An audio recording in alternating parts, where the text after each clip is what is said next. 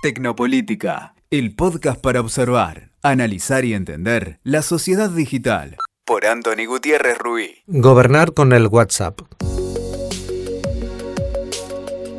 Marian Wolf es una neurocientífica de la Universidad de Los Ángeles. En su último trabajo explora y analiza cómo los seres humanos estamos perdiendo a causa de la cultura digital lo que ella llama la paciencia cognitiva, un concepto que define como la capacidad que antes nos permitía leer textos largos, por ejemplo las novelas, y comprender a niveles más profundos. Para sustentar su tesis, Wolf destaca que recibir mensajes, leer trozos de noticias, ojear las redes sociales, está favoreciendo el rápido procesamiento de la información, lo cual es una competencia muy útil en la vida cotidiana y en la vida digital. El bien abundante es la información, el bien escaso es el tiempo. Esta tensión, esta exigencia social, también relacional por la inmediatez, está devorando los procesos lentos, macerados, decantados, los procesos deductivos, sin los cuales no podemos tomar decisiones sensatas y ponderadas. Las constantes interrupciones provocadas por las notificaciones de los móviles, así como la agitación permanente de la conectividad, están destrozando, diezmando nuestra capacidad de concentración, por lo cual cada vez dedicamos menos tiempo a la lectura reposada, que supone un mayor reto intelectual. A esto yo le llamo la lectura del canguro, en diagonal, saltando permanentemente de un lugar a otros, rompiendo la cadena secuencial y ordenada con la que hasta ahora habíamos articulado nuestros procesos de conocimiento. Esta combinación de fragmentación, más aceleración, más dispersión, nos aleja del análisis de lo complejo. La vida misma es muy compleja y provoca la toma de decisiones por impulsos y estímulos, en lugar de una toma de decisiones por análisis y evaluaciones. ¿Qué tiene que ver WhatsApp con todo esto? Vamos a los datos. WhatsApp tiene actualmente 1.500 millones de usuarios activos se ha transformado por completo en un elemento central en nuestros hábitos de comunicación cotidiana, pero también en nuestras relaciones humanas, personales y profesionales. Nos conecta con quien queramos de manera inmediata, gratuita y en cualquier hora y lugar. No podemos vivir sin el WhatsApp.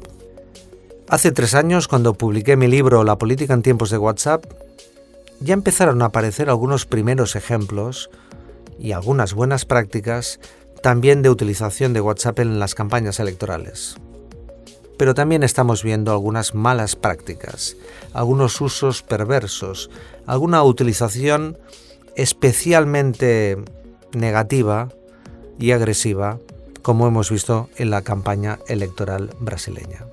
En cualquier caso, la aplicación se ha convertido en un terreno muy fértil para las noticias falsas. Sucede, como ya hemos visto en muchos estudios, que en WhatsApp la polarización es más potente, así como las emociones de rabia, miedo, odio.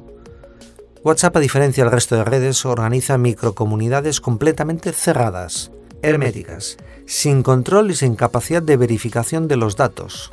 Por ello, el riesgo de desinformación es más alto que en el resto de las plataformas.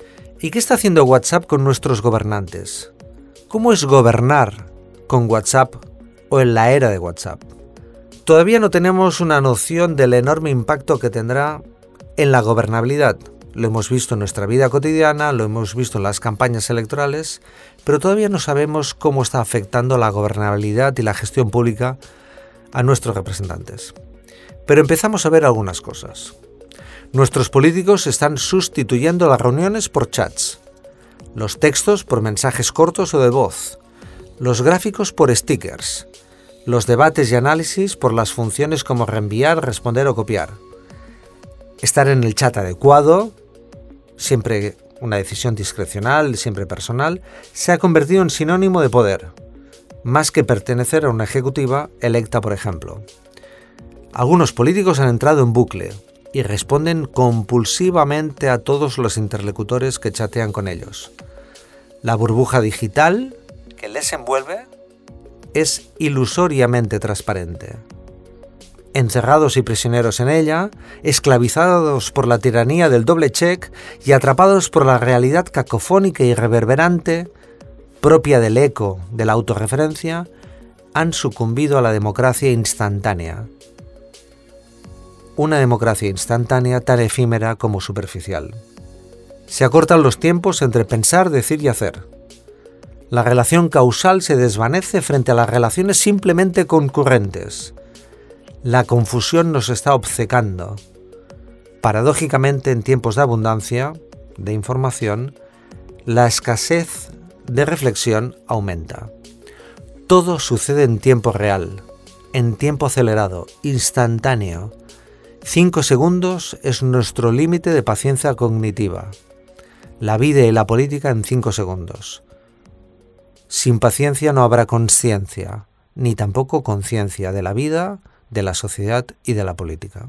Escuchaste Tecnopolítica por Anthony Gutiérrez Ruiz. WeToker. Sumamos las partes.